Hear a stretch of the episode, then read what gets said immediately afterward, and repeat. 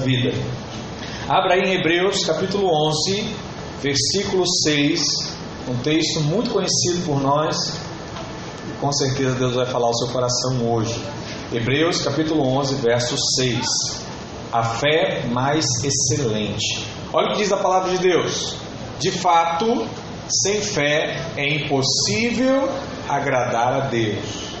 Porquanto é necessário que aquele que se aproxima de Deus creia que ele existe e que se torna galador, galardoador dos que o buscam. Amém. Pai, em nome de Jesus, nós oramos a Ti nessa manhã. Que Tua palavra seja viva, seja eficaz, penetre ao nosso coração e traga vida e vida em abundância. Que possamos ter os nossos corações abertos, ó Deus, para receber a revelação da Sua palavra, em nome de Jesus. Amém. Glória a Deus. Aleluia. Irmãos, eu tenho ouvido alguns testemunhos e alguns irmãos têm enfrentado aqui em nosso meio desafios, né? Circunstâncias. E eu estava aqui agora há pouco, na hora do louvor, irmãos cantando, eu entrei ali no quarto, fiz uma oração para Deus, coloquei meu coração diante de Deus e eu senti Deus falar tremendamente comigo e trazer uma convicção que as coisas, os nós serão desfeitos e a glória de Deus será manifesta.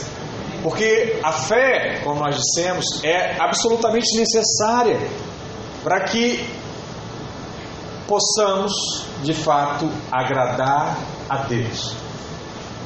Muitos irmãos perguntam, pastor, o que, que eu posso fazer para agradar a Deus? Ofertar, dizimar, estar nos cultos, frequentar as células, tudo isso é ótimo e é maravilhoso. Mas existe algo que faz você agradar a Deus, que é exercer a sua fé. É por meio da fé que nós somos unidos a Deus. Nós selamos algo com Deus. Isso é um fato e precisa ficar claro para nós. Agora, por outro lado, o contrário da fé, que é a incredulidade, nos mantém fora daquilo que o Senhor tem para nós. Como assim, pastor? A incredulidade, ela rouba de nós a nossa promessa. Ela rouba de nós as nossas expectativas, as nossas bênçãos, as vitórias que o Senhor tem para nós. E temos que ter muito cuidado com isso. Mas eu quero trazer uma boa notícia para você. E a boa notícia é que está em Hebreus 11, verso 6. É que com fé nós podemos agradar a Deus. Aliás, somente pela fé. Muitos irmãos querem fazer coisas para agradar a Deus.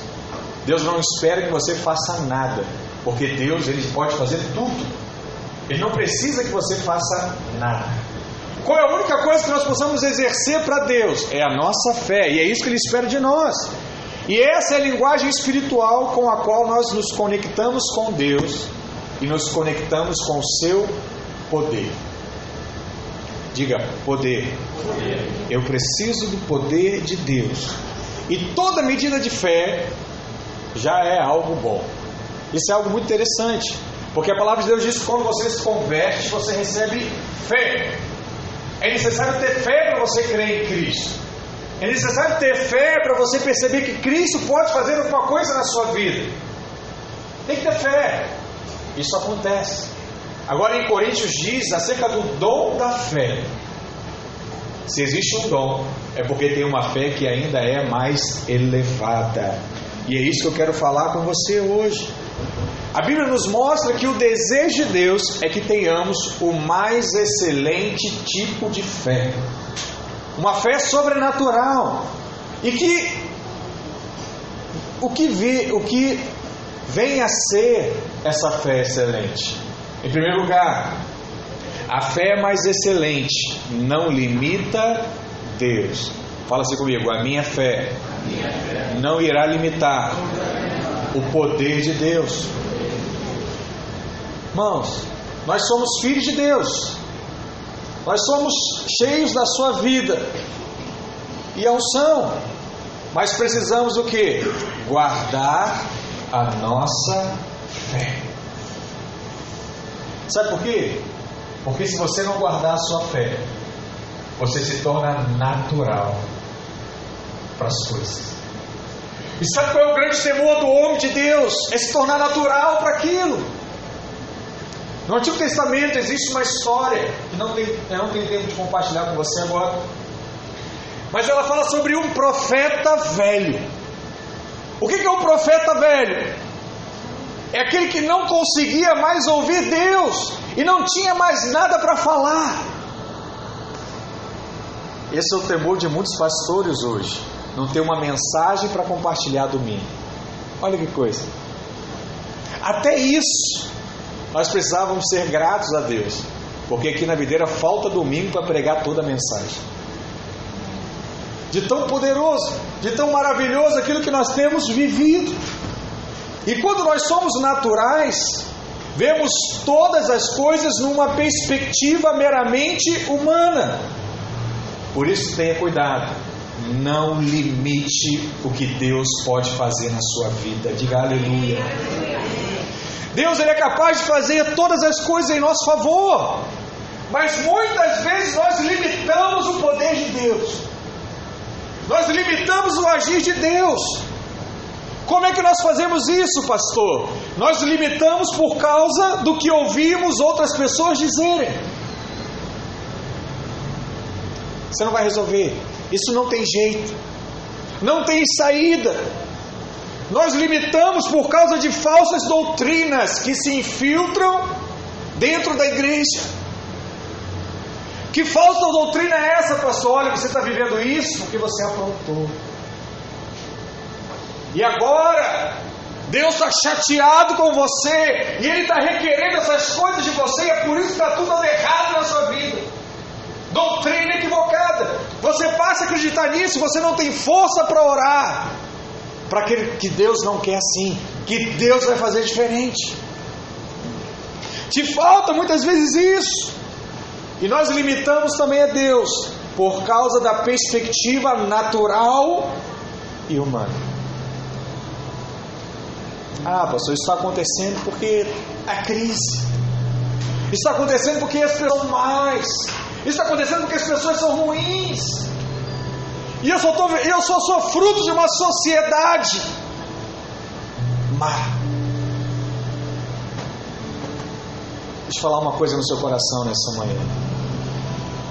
Para o Senhor, não há impossíveis em todas as suas promessas. Para Deus não há impossíveis. Deixa eu te contar um exemplo. E eu acho que essa mensagem está repleta de histórias. Isso talvez vai atrair mais a sua atenção hoje. Mas eu quero dar um exemplo de alguém que pôs limites para o agir de Deus. Abra sua Bíblia ou acompanhe aí no slide Juízes, capítulo 1, verso 19. Olha o que diz a palavra do Senhor. Esteve o Senhor com Judá, e este despovoou as montanhas, porém não expulsou os moradores do vale, porquanto tinham carros de quê? De ferro. O que, que o versículo inicia aqui falando?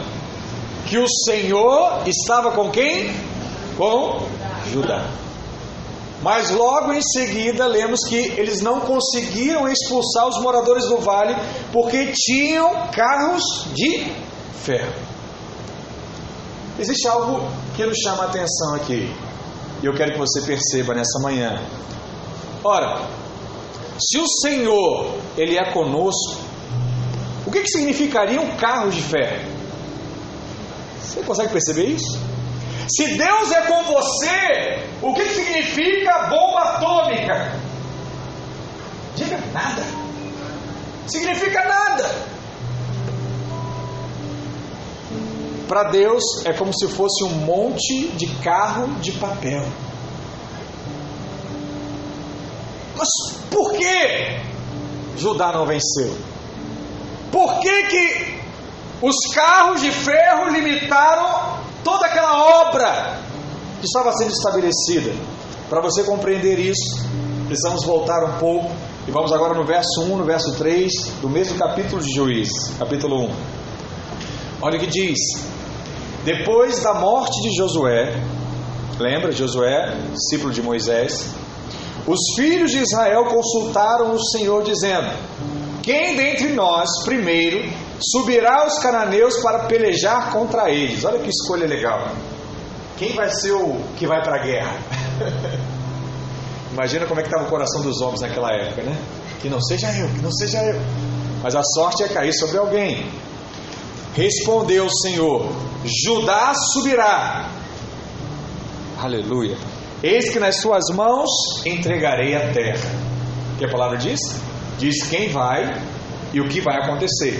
Amém? Verso 3: Disse, pois, Judá a Simeão, seu irmão: Sobe comigo a herança que caiu, que me caiu por sorte, e pelejemos contra os cananeus, e também eu subirei contigo a tua que te caiu por sorte. E Simeão partiu com ele. O que, que Judá fez aqui? Pediu ajuda de quem? Do seu irmão. O Senhor disse que Judá deveria sair primeiro para a peleja.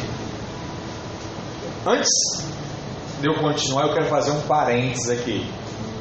A palavra Judá, ela significa louvor no seu original. E o que, que isso nos chama a atenção? Eu quero fazer esse parênteses para você.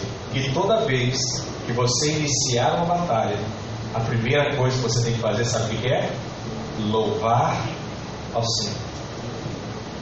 Porque grande és tu maravilhas fazes tu. Como é? Outro igual a ti, não, não há, não há outro igual a ti, porque grande és tu, maravilhas fazes tu, não há outro igual a ti, não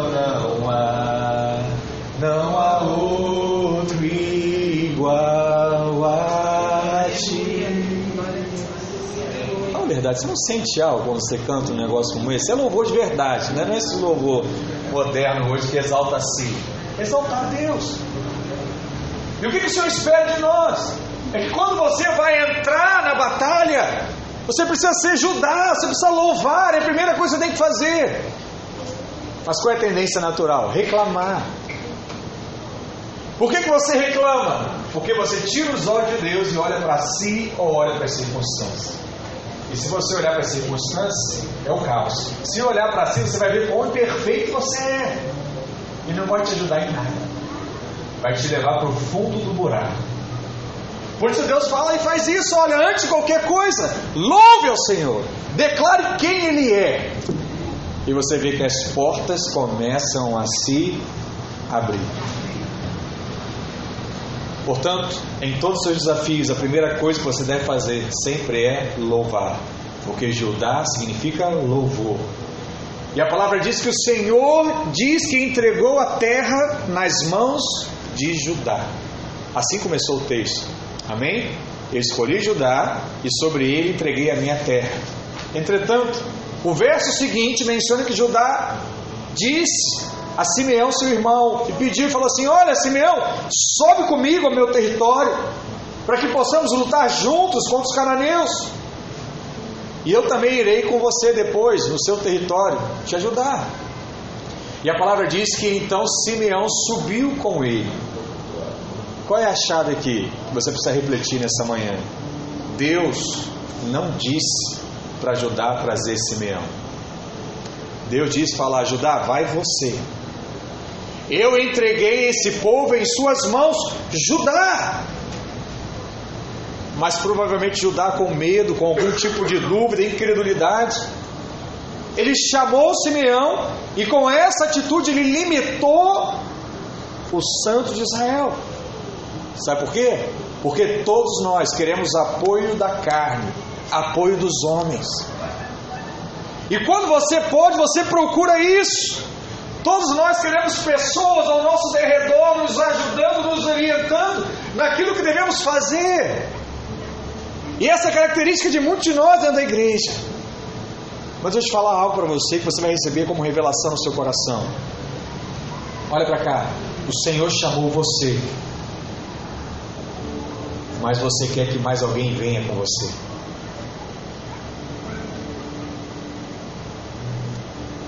Ouça Deus te chamando. Vá! Vá de encontro a esse chamado. Não espere que as coisas mudam. Não espere que as realidades sejam diferentes. Não espere que alguém vá com você. Simplesmente ouviu a voz. Vá ao encontro do Pai. Isso é interessante porque a mesma história que aconteceu aqui com Judá aconteceu também com Moisés. Quando Deus chamou Moisés pela primeira vez, era para ele falar com Faraó. Quantos lembram disso? Mas repetidas vezes, o que, que Moisés disse? Ah, Deus, eu não posso falar. Ah, Deus, eu não posso falar, eu não dou conta.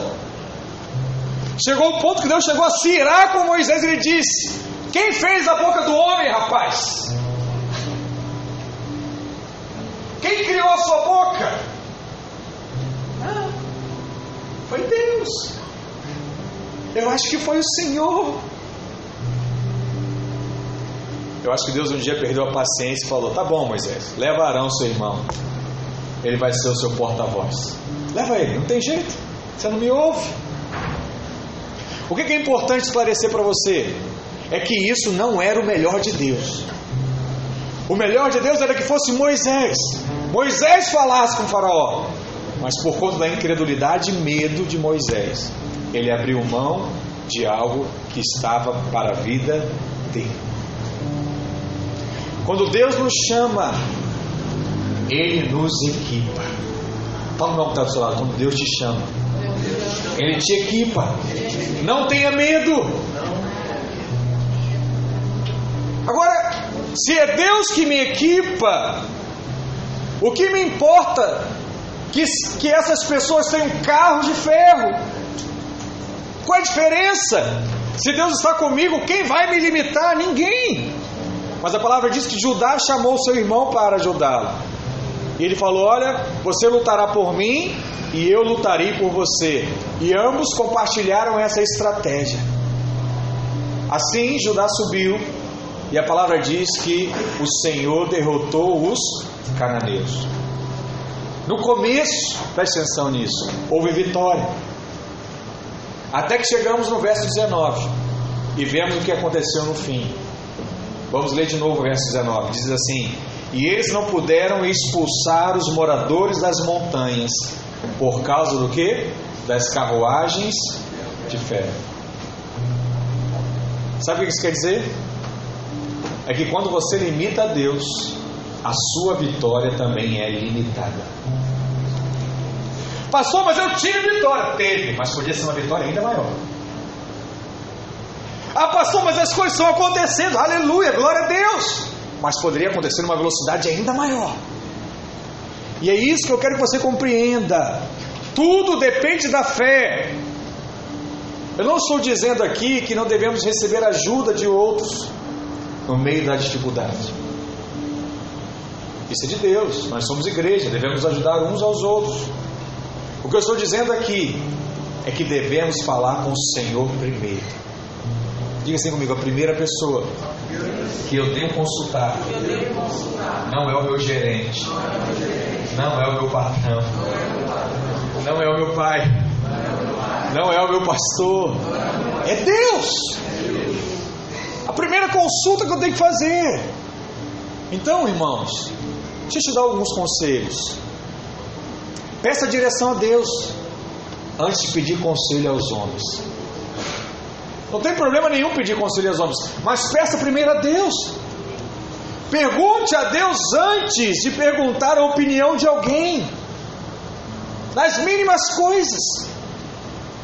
Ah, eu não sei se eu mudo de horário. Ah, eu não sei se eu adianto isso. Ah, eu não sei se eu invisto meu dinheiro em tal coisa. Ah, eu não sei se eu faço esse concurso. Ah, eu não sei se eu entro nesse relacionamento. Fala com Deus, pergunta ao Senhor. Mais uma vez, eu não estou dizendo que você não deve perguntar às pessoas, você pode perguntar, mas ore primeiro ao Senhor, sabe? Não corre primeiro ao médico, vá primeiro ao Senhor, depois vai no médico. Mas deixa Deus fazer um, uma experiência de milagre na sua vida. Porque tenha cuidado para não limitar o poder de Deus. Quantos estão me entendendo aqui? Amém. Existe algo poderoso. A palavra diz que Deus está sentado no trono, no sublime trono. Apocalipse capítulo 4 para os alunos aí do curso. E do trono ele ordena todas as coisas. Amém. E Deus quer fazer grandes coisas.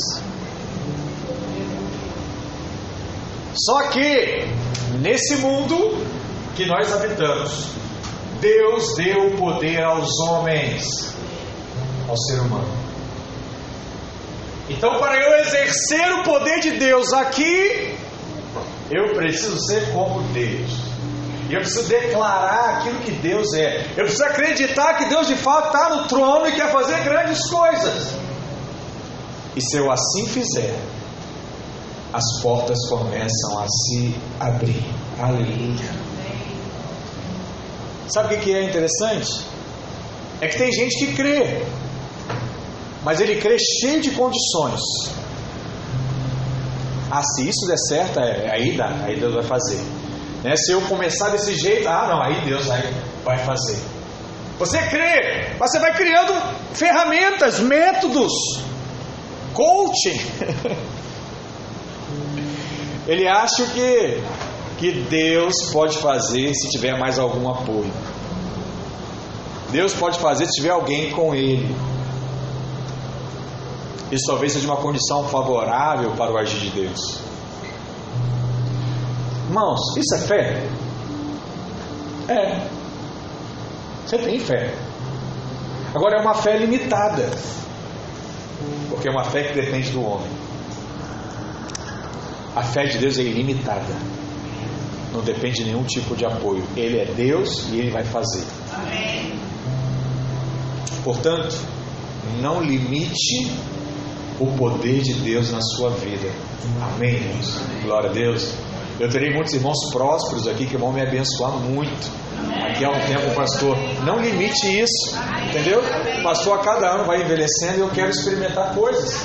E você vai ser canal de bênção. Não só na minha vida, canal de bênção na sua vida, na sua família. Sabe, o tio rico vai ser você. Sabe aquele que é modelo para os outros? Vai ser você. Amém? Não limite o poder de Deus na sua vida. Diga aleluia. Em segundo lugar, a fé mais excelente se baseia na graça. Esse texto é interessante. Você fala assim, pastor, tudo você encontra um jeito de colocar graça no meio. É verdade.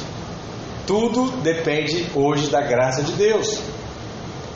E o que é interessante é que alguns têm uma fé mais apropriada que outros. Alguns têm uma fé mais elevada que outros. Em Hebreus capítulo 11, nós temos o hall, né, a galeria da fama, a, a calçada da fama dos heróis da fé. E o texto começa com uma pergunta. Diz lá em Hebreus 11, verso 32: E que mais direi? Certamente me faltará o tempo necessário para referir o que há a respeito de Gideão, de Baraque, de Sansão de Jefté, de Davi, de Samuel e dos profetas, os quais, por meio da fé, subjugaram reinos, praticaram a justiça, obtiveram promessas, fecharam a boca de leões, extinguiram a violência do fogo, escaparam ao fio da espada, da fraqueza tiraram força, fizeram-se poderosos em guerra, puseram em fuga exércitos de estrangeiros. Oh, glória! Olha lá. Esse tem um nome lá no, na galeria dos heróis da fé. E o que nos chama a atenção aqui, eu louvo a Deus pela vida do professor Luiz, porque ele consegue ver coisas onde outros talvez não viram antes. Mas ele diz que não há detalhes insignificantes na palavra de Deus. Então, quando eu leio a Bíblia, se você leu também, quem já tem um, um certo conhecimento, vai perceber que a ordem dos personagens está invertida. Isso é algo que nos chama a atenção. Olha o exemplo, olha primeiro deles, Gideão e Baraque. Quem já leu lá o Antigo Testamento, livro de Juízes, vai perceber o que? Que Baraque, cronologicamente, veio antes de Gideão. Mas mesmo assim, Gideão é mencionado primeiro, em Hebreus 11. Coisa interessante, sim ou não? Sansão e Jefté. Mais uma vez, a palavra diz o quê? Que Jefté foi um dos, dos juízes, quem estava aqui no culto jovem, lembra da história de Jefté, veio antes de Sansão. Sansão ele é o último juiz registrado no livro de Juízes. Na história bíblica, o último juiz é Samuel. Mas Sansão ele foi o último registrado no livro de Juízes. Isso também é uma coisa interessante. Ele também veio depois, mas a palavra diz aqui em Hebreus, ele é mencionado primeiro que Jefté. Uma outra dupla que é mencionada aqui, Davi e Samuel. Quem veio primeiro, irmãos? Aqui é mais conhecido, né? Hã? Samuel.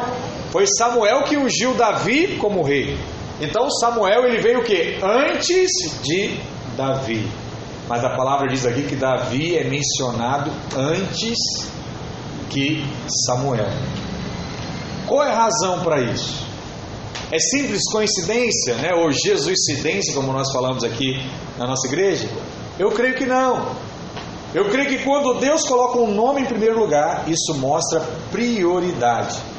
Significa que ele favoreceu alguém primeiro. E a sequência aqui, ela não é uma sequência cronológica, ela é uma sequência baseada na fé. Existe um mistério da fé, já que é o hall do, dos heróis da fé, tem um mistério aqui de fé. E a fé maior, ela vem primeiro. E eu quero analisar com você agora essas duplas.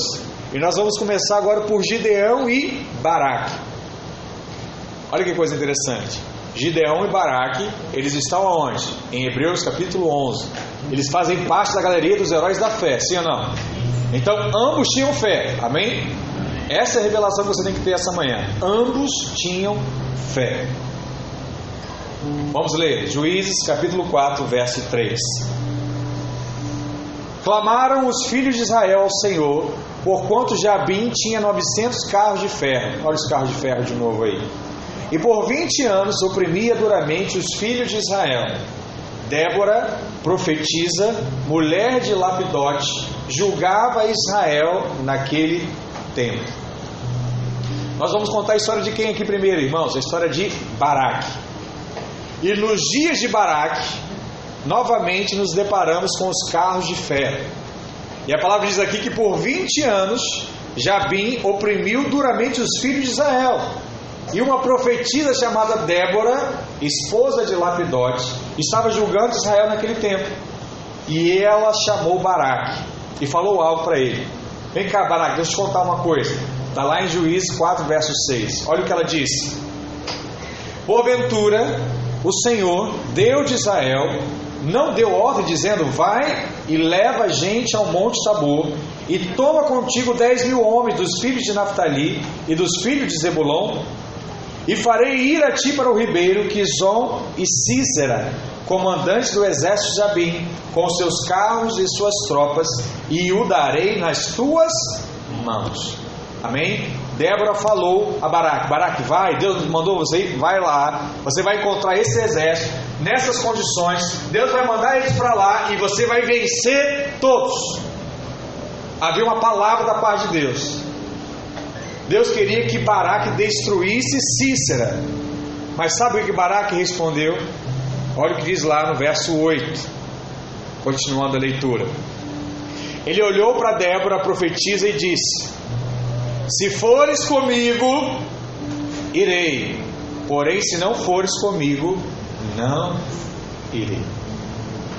O que que Baraque colocou aqui? Uma condição. Fala condição. E quando nós colocamos condição, o que acontece com a fé, com Deus? Nós limitamos a Deus. Então a profetisa ela responde lá no verso 9. Olha que coisa poderosa, irmãos. Recebe isso no seu espírito. Certamente irei contigo, a profetisa diz a Baraque. Porém, não será tua a honra da investida que, empreende, que empreendes, pois as mãos de uma mulher o Senhor entregará a Cícera. O que ela está dizendo aqui? A honra era de Baraque. Deus havia dado uma palavra a Baraque. Baraque ia vencer a guerra. Estava escrito, determinado. Deus havia dito. Mas Baraque, com medo, receoso, falou assim: Vamos, Débora, vamos comigo. Aí eu não quero ir sozinho. E o que ela disse para ele: Olha, o povo vai ser destruído. Nós vamos conquistar essa guerra. Mas a honra que seria sua, agora será minha. Porque você abriu mão daquilo que Deus chamou você para fazer. Meu Deus. Meu Deus. Aleluia. Eu queria até ser embleando aqui agora. É forte demais. Deus diz o que para ele? Não haverá mais crédito para você, meu filho. Misericórdia. O crédito foi agora para a mulher. Qual era a fé de Baraque? A fé de Baraque era: se for comigo, eu irei com você. Em outras palavras, se o pastor for comigo, eu vou. Se fulaninho for comigo, eu vou. Que fé é essa? Nenhuma. E muitos irmãos têm aplicado a sua vida desse jeito. Se fulano for, eu vou. Não, se Deus falou comigo, você vai. Vai. Tem muitos maridos fazem assim, ah, não, só vou se minha esposa for também. Misericórdia. Seja homem, rapaz. É, aí esse irmão fala assim, ah, eu vou, mas não sei se meu marido vai. E aí, Deus? Muitos têm usado isso como desculpa hoje. Não deixe que a glória que está reservada para a sua vida passe para outro. Esse talvez é o maior temor que nós devemos ter na nossa vida. Agora, olha que coisa interessante. Essa foi a história de Baraque. E qual foi a de Gideão? Gideão ele age de uma forma diferente. A palavra diz que Gideão pediu provas ao Senhor. Quem lembra da história de Gideão? Amém. Colocou lá o novelo de lã, pediu para cair água, depois pediu para ficar seco. Mas ele fez prova com Deus. E muitos irmãos falam assim, pastor, eu posso fazer prova com Deus? Essa semana mesmo um irmão me perguntou, em quando? Pastor, é certo fazer prova com Deus? Eu posso fazer alguma coisa para que Deus responda? Porque, olha lá, a Bíblia diz que Gideão fez e foi ouvido. Deixa eu compartilhar algo com você. Por que, que Gideão precisou fazer prova com Deus? Por quê? Porque até aquele momento não existia um amiguinho disponível para ele. Qual era o amigo que não existia naquela época e existe hoje? Fala comigo assim: o Espírito Santo. Então, para ele, aquilo era limitado, saber se é de Deus ou não, porque não havia um Espírito para confirmar algo no coração, para trazer paz, para testificar. Hoje, nós não precisamos fazer isso, porque o Espírito testifica em nosso espírito que somos filhos de Deus e que estamos prontos para ouvir o próprio Deus. Mas o que é interessante? É que assim que Deus prova, não tinha o Espírito Santo naquela época, a Gideão, e ele tem certeza que é Deus que falaram com ele, ele se dispôs a guerrear com 300 homens diante de um grande exército oponente, e a palavra diz que ele obteve a vitória. Olha o mistério da palavra de Deus aqui. A Bíblia diz que ele usou um novelo de lã. Esse novelo de lã aponta para Cristo. É a lã do carneiro. E se eu quisesse fazer uma associação prática aqui, enquanto Gideão, enquanto Baraque olhava para uma mulher e pedia coragem para ir para a guerra, Gideão olhava para Cristo. Amém. E foi para a batalha. E é por isso que a Bíblia bota Gideão primeiro que Baraque. Ambos tiveram fé, ambos creram, ambos foram à batalha. Agora um foi confiando em Cristo e o outro foi confiando em Cristo e no homem. Possam compreendendo isso, diga amém. Era fé, mas a fé de Gideão foi uma fé ainda mais excelente. Não colocou limites para Deus. Ouviu e foi. Olha outra dupla que é mencionada aqui: Sansão e Jefté. Pastor, e Sansão e Jefté? O que aconteceu aqui? Na verdade, Sansão, ele era um herói, foi um herói na Bíblia muito peculiar. Porque ele é aqueles heróis, talvez de hoje, que não são naquela caixinha dos, do herói certinho. É, quem já leu a história de Sansão sabe que foi alguém que deu umas certas aprontadas, né? O seu comportamento era bem diferente. Mas a palavra diz o quê? Que Sansão tinha fé em Deus. O nome de Sansão ele é mencionado no hall da fama. E a palavra diz que Sansão matou mil homens com uma queixada de jumento. Onde é que está isso na palavra, pastor? Juiz, capítulo 15, verso 15. Olha o que diz. Achou uma queixada de jumento ainda fresca à mão e tomou-a. Feriu com ela mil homens e disse: Com uma queixada de jumento, um montão, um montão, outro montão, com uma queixada de jumento, feri mil homens. Tendo ele acabado de falar, lançou da sua mão a queixada. Chamou-se aquele lugar de Ramatilei. Sentindo grande sede, clamou ao Senhor e disse: por intermédio, por intermédio do seu servo, deste grande, de, deste, este grande, deste, este grande salvação. Morrerei eu agora de sede e cairei nas mãos desses incircuncisos?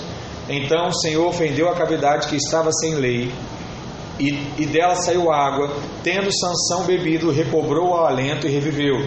Daí charmar-se aquele lugar de em Acoré, até o dia de hoje.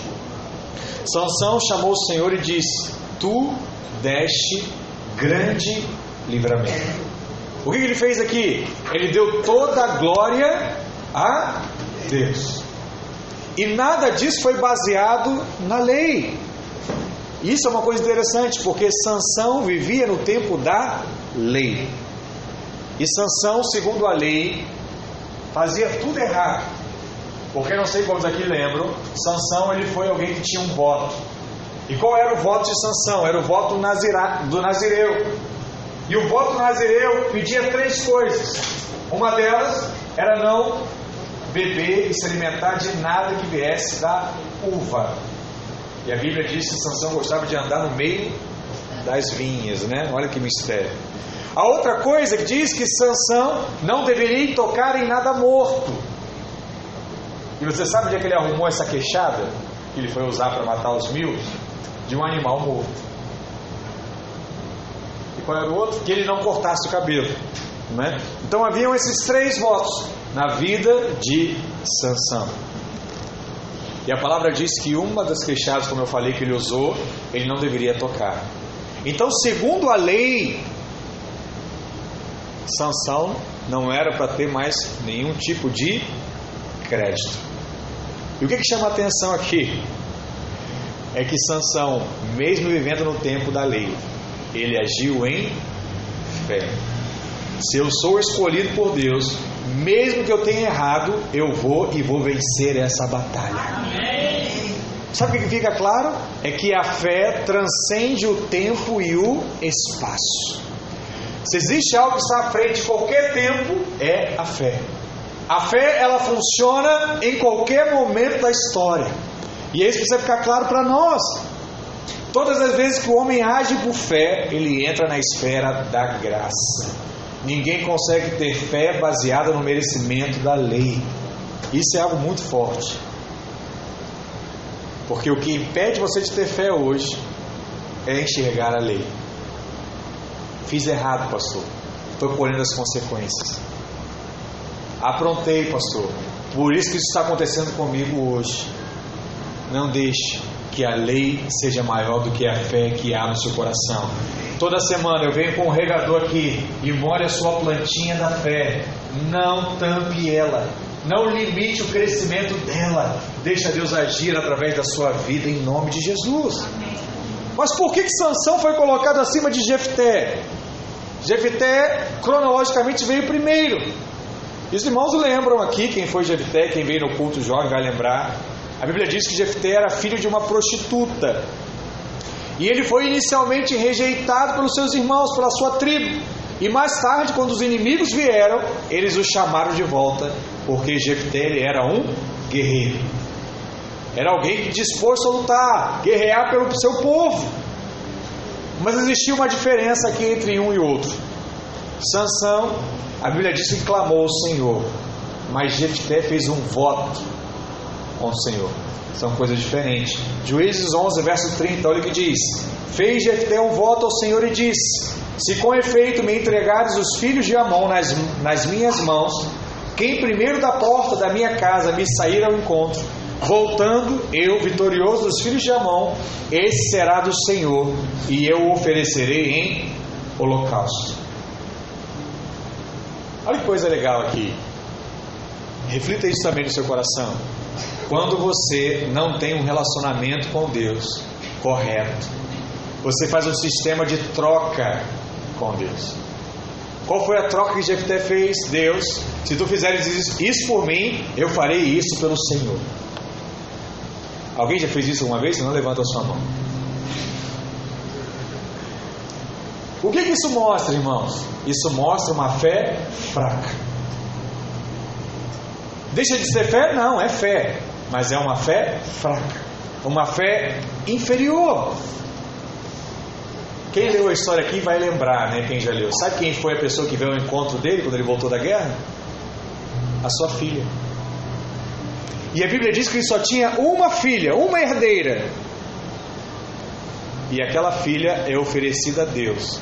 E ela não se casa e não deixa descendência para Jefté porque ele cumpriu o voto que ele havia feito com Deus. Ele fez um voto, venceu a guerra. Quando ele entra na casa, está a filha dele lá: Ô oh, papai, você voltou. E ele tem que dar aquela notícia. A Bíblia relata isso, né? A tristeza que há no coração de Jefté em dar a notícia do voto à sua filha.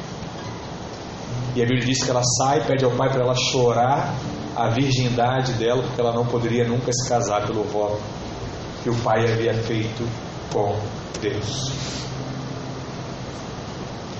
Sabe o que isso mostra? É que Jefté fez barganha com Deus. E ele venceu a guerra, sim ou não? Venceu. Então, eu pergunto para você: a fé em barganha funciona? Sim ou não? Funciona. Funciona, irmãos. E é isso que você vê em tantos lugares aqui, sim ou não? Tantas igrejas que praticam isso hoje. E muitos irmãos conseguem o que pediram. Porque esse tipo de fé funciona, mas é uma fé inferior. E é isso que você precisa compreender. É uma fé que limita o que Deus tem. Porque a fé mais excelente simplesmente crê sem reservas e sem condições. Ele é Deus e ele vai suprir isso que eu preciso. Amém, Amém irmãos? Glória a Deus. Outro exemplo: Samuel e Davi. Esse aqui, é história mais, esse aqui são mais conhecidos, né? E você vai lembrar que Samuel ele veio antes de Davi. Na verdade, Samuel ungiu Davi. E Samuel na Bíblia é uma das pessoas que é difícil você encontrar uma coisa errada que ele fez. O homem só fez coisa certa, mas no final da sua vida ele dá uma dá um deslize. E qual foi o deslize de Samuel? Ele promoveu seus filhos como herança do seu sacerdócio, mas os seus filhos não queriam nada. Sabe o que ele fez? Escolheu os filhos com preferência sobre outros. E esse foi o erro de Samuel. Samuel, 1 Samuel 8, verso 1 diz: Tendo Samuel envelhecido, constituiu seus filhos por juízes sobre Israel. O primogênito chamava-se Joel e o segundo Abiás. E foram juízes em Berseba. Porém, seus filhos não andaram pelos caminhos dele, antes se inclinaram à avareza e aceitaram subornos e perverteram o direito. Forte isso, né? Então, Samuel fez uma escolha errada ao fim da sua vida. E aquilo gerou uma consequência. Por outro lado, sabemos que Davi amou seus filhos, mas nunca colocou seus filhos em posição de autoridade. Na verdade, Absalão, que era o filho, tomou, usurpou isso do seu pai. Mas não foi Davi que colocou. E a palavra diz que Davi teve muitos filhos, mas Davi não constituiu nenhum deles. Foi Deus quem o escolheu. Portanto, esse foi o único erro de Samuel. Ele fez algo não baseado na unção, mas baseado na preferência pessoal. Isso colocou ele numa fé inferior em relação à fé de Davi. Davi é colocado na frente de Samuel, porque aos olhos de Deus, Davi teve uma fé mais excelente que Samuel. Por isso eu te falo hoje também: tenha cuidado para não escolher coisas, pessoas ou lugares com base na sua preferência pessoal. Costuma dar errado. Sabe o que Deus espera? Deus espera que você deixe Ele definir para você que cada área na sua vida seja definida pelo Senhor em nome de Jesus. Deixe Deus escolher, deixe Ele constituir em nome de Jesus. E por último, o profeta aqui no livro de Hebreus fala acerca dos profetas. E por que que os profetas agora, a palavra não dá nomes, mas eles são falados de uma forma genérica? Por que que ele faz isso? Porque todos esses profetas eram pessoas comuns quando Deus os chamou. E o que que isso mostra? Isso nos mostra que pessoas comuns podem ter uma fé excelente. Na verdade, essa é a vontade de Deus que pessoas comuns exerçam uma fé excelente nesse tempo e tomem posse de tudo aquilo que Deus tem para você e para esse tempo e para essa geração, em nome de Jesus. Se nós voltarmos lá para Juízes, capítulo 1, verso 19, diz assim: E eles deram Hebron a Caleb, como Moisés havia dito. Olha o exemplo de um homem comum aqui, Caleb. Quem já leu aqui ou conhece um pouco de geografia sabe que Hebron é uma montanha. E a palavra diz que Caleb expulsou dali três gigantes, os três filhos de Anak. E Caleb fez isso que sozinho. Foi sozinho. Olha o contraste de alguém que creu em Deus e alguém que diz, irmão, vamos lá comigo. Caleb foi o que?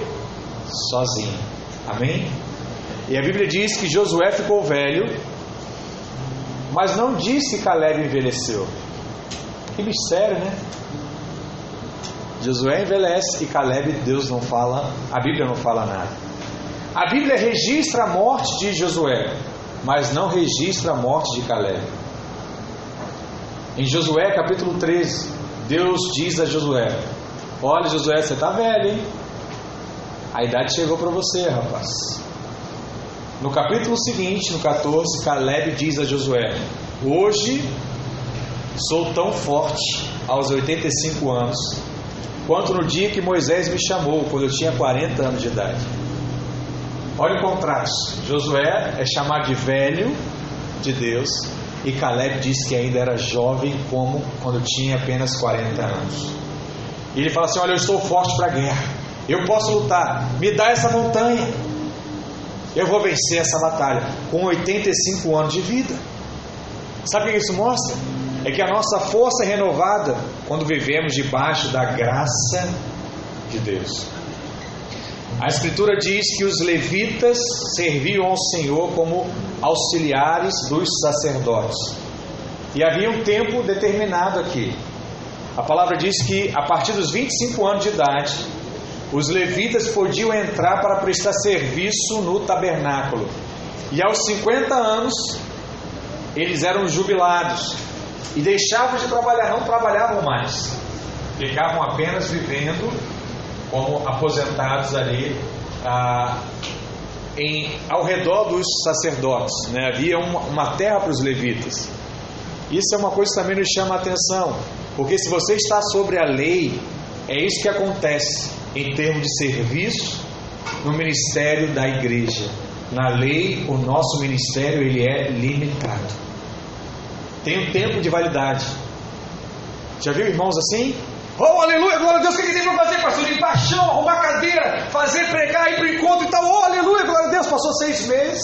Ih, pastor, hoje eu estou cansado, ó, não dá não está complicado, olha, eu tenho mais coisas, estou estudando para a prova, olha, eu tenho concurso, ah, eu vou casar, ah, eu saí do casamento agora, ah, a minha empresa, ah, o meu negócio, ai. Mais ou menos isso. E acontece. Por quê? Você acha que já fez o bastante. Fiz o que Deus me chamou para fazer. Está completo. Agora eu vou desfrutar. Na verdade, irmãos, essa é a característica do ser humano, de nós brasileiros. Nós estamos passando hoje por o quê? Por algo muito complexo para a nossa sociedade hoje, que é reforma, por exemplo, previdenciária.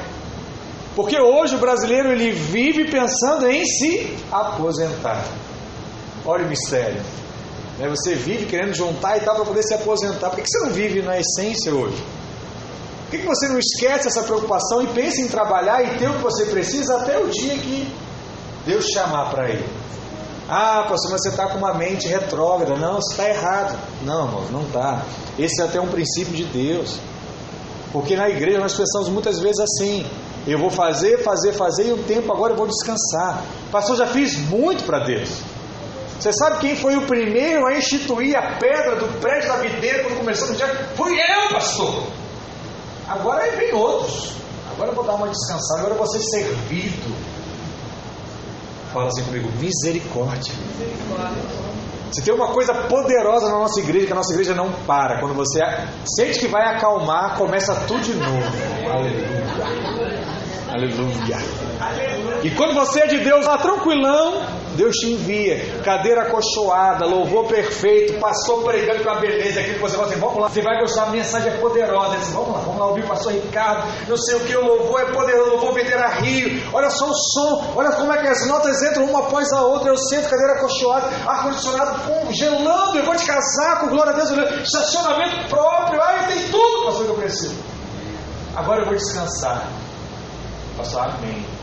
Eu cheguei lá para Santa Cruz, começar a obra lá. No terraço do irmão, sem ventilador, no calor de 40 graus. Vamos! Aleluia! Então cuidado quando você se acomoda. Deus te leva para outro lugar. E se acomodar muito, te falo mais, hein? Se acomodar muito, Deus te leva para outro lugar ainda. Porque se você vive é porque tem um propósito a ser realizado ainda hoje. Você precisa entender isso na sua mente, no seu coração. Se eu estou vivo, é porque tem uma causa. Existe um propósito a ser estabelecido. Mas o que nós vemos é que na lei o nosso ministério é limitado, mas na graça nós somos renovados e nunca paramos de servir. Aleluia! Não é não, irmão Mariluz? Não paramos. Vamos embora. Quando você anda na fé, você entra na esfera da graça. Mas se você estiver na lei, ficará limitado, porque a lei tem tudo a ver com a sua força. Mas na graça, Deus vai além das suas forças. E é por isso que você continua nessa batalha. Porque o seu corpo diz não, mas o poder de Deus sim. E você vai vivendo de graça em graça. Glória a Deus por isso. E para encerrar, em terceiro lugar, a fé mais excelente se baseia na alegria do Senhor. Abacuque 3,17 diz assim: Porquanto, ainda que a figueira não floresça, nem haja fruto na vide, o produto da, da oliveira minta, os campos não produzam mantimento, as ovelhas, as ovelhas da malhada sejam arrebatadas, e nos currais não haja vacas. Todavia, diga comigo, eu me alegrarei no Senhor, exultarei no Deus da minha salvação. Aleluia! Tudo dando errado. Tudo. Pneu fura. Carro é rebocado. As coisas somem. Falei para Deus hoje, entrei ali, sério mesmo. Tranquei falou, Deus, que negócio é esse? Carro, motor do carro quebra, só notícia. Eu falei, meu Deus, vou falar negócio de fé. E as notícias vindo de montão. Eu me tra... sério, mano, me tranquei ali falei, Deus, para com esse negócio, sou pastor dessa igreja, não aceito. Se os irmãos estão aceitando, eu não sei. Eu não aceito. E eu falei assim, não sei o que o Senhor vai fazer, mas o milagre vai ser operado, porque ninguém vai quebrar o ambiente de fé que nós estamos gerando no meio da igreja. Porque é isso que o diabo tenta fazer, irmãos. Ele está vendo a videira e Copacabana está respondendo. Os irmãos estão crendo. As coisas estão avançando e começa a vir ninguém é o do diabo. Não podemos aceitar essas coisas em nome de Jesus. Em nome de Jesus. Amém, irmãos? Amém, amém, amém, amém, amém, amém. Sabe por quê? Porque pessoas felizes são pessoas frutíferas. Só frutifica quem é feliz. Por isso que hoje não dá para entender crente mal-humorado. Quando a promessa que nós temos é o que? De sermos abundantes e felizes. A palavra diz que Abraão riu quando Deus disse que ele teria um filho. Sara riu quando soube que ia ser mãe. Então eles decidiram botar o nome da criança de riso. Porque trouxe alegria. Eles se divertiram muito, foram frutíferos. A vida cristã é sobre a alegria do Senhor. A Escritura não diz que é a sua alegria que traz força. A Escritura diz o quê? Que a alegria do Senhor é a nossa força. Você sabe com quem que ele se alegra? Deus se alegra com você, filho. Deus se alegra com a sua vida. E depois de você conhecer a alegria do Senhor, você se torna forte, porque você sabe que Ele está alegre por sua causa. Você é a alegria de Deus. Eu sou a alegria de Deus por causa de Jesus Cristo. O Senhor se alegra em você, e quando você olha para o Senhor e o vê alegre com você, a sua fé aumenta e você se torna mais forte. Por isso, a alegria do Senhor é a nossa força. Deus está alegre comigo, Deus se alegra da minha vida. Eu sou pobre, infeliz e miserável, mas Deus se alegra de mim. Coisa maravilhosa,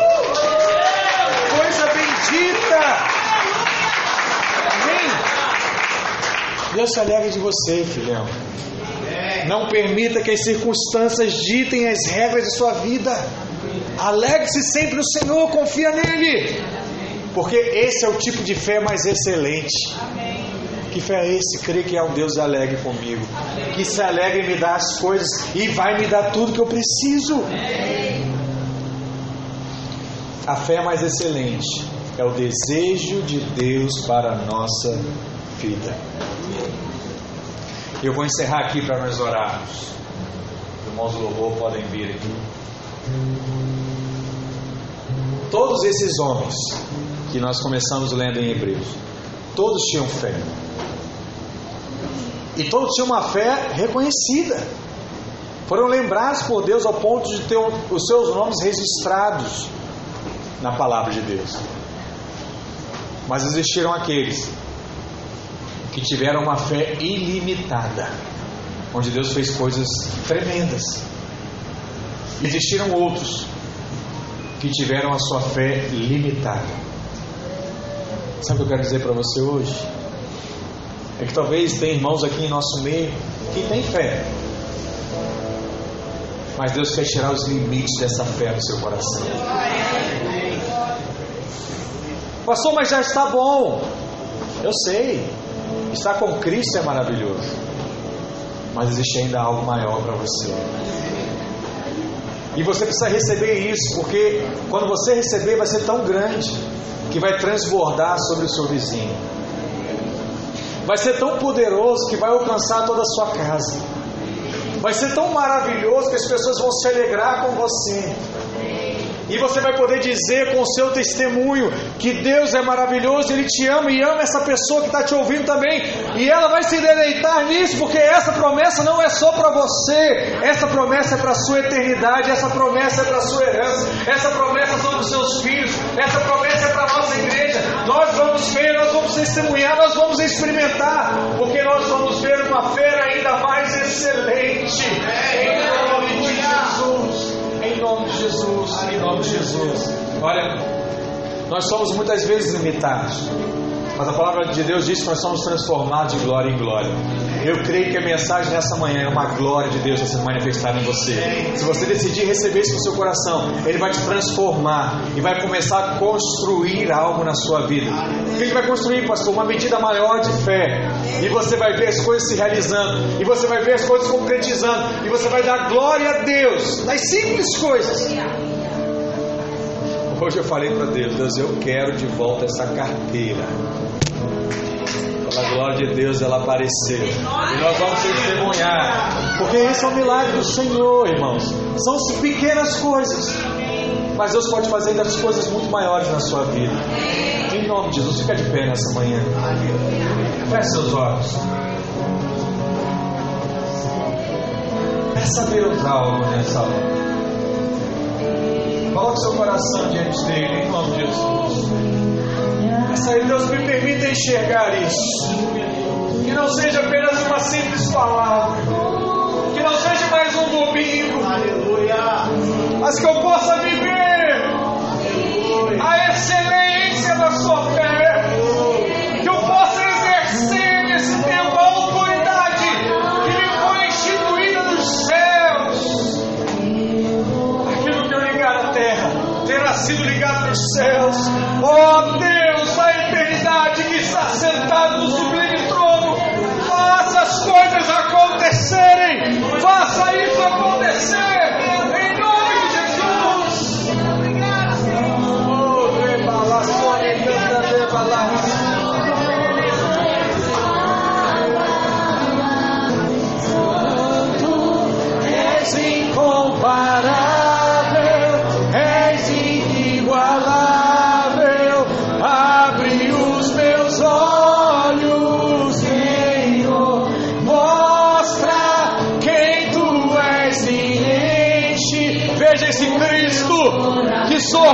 Se alegra com a sua vida.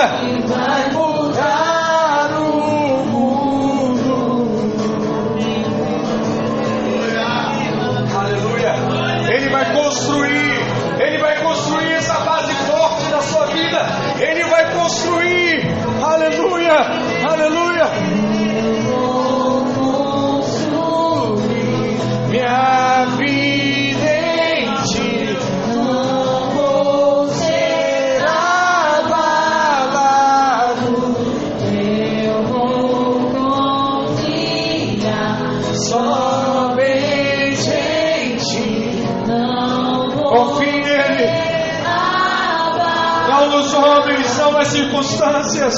Confie nele, confie nele, e o mais ele fará. Coloque sua fé nele. Oh Deus, em Cristo, em Cristo somos renovados, em Cristo somos fortalecidos. A sua alegria é a nossa força.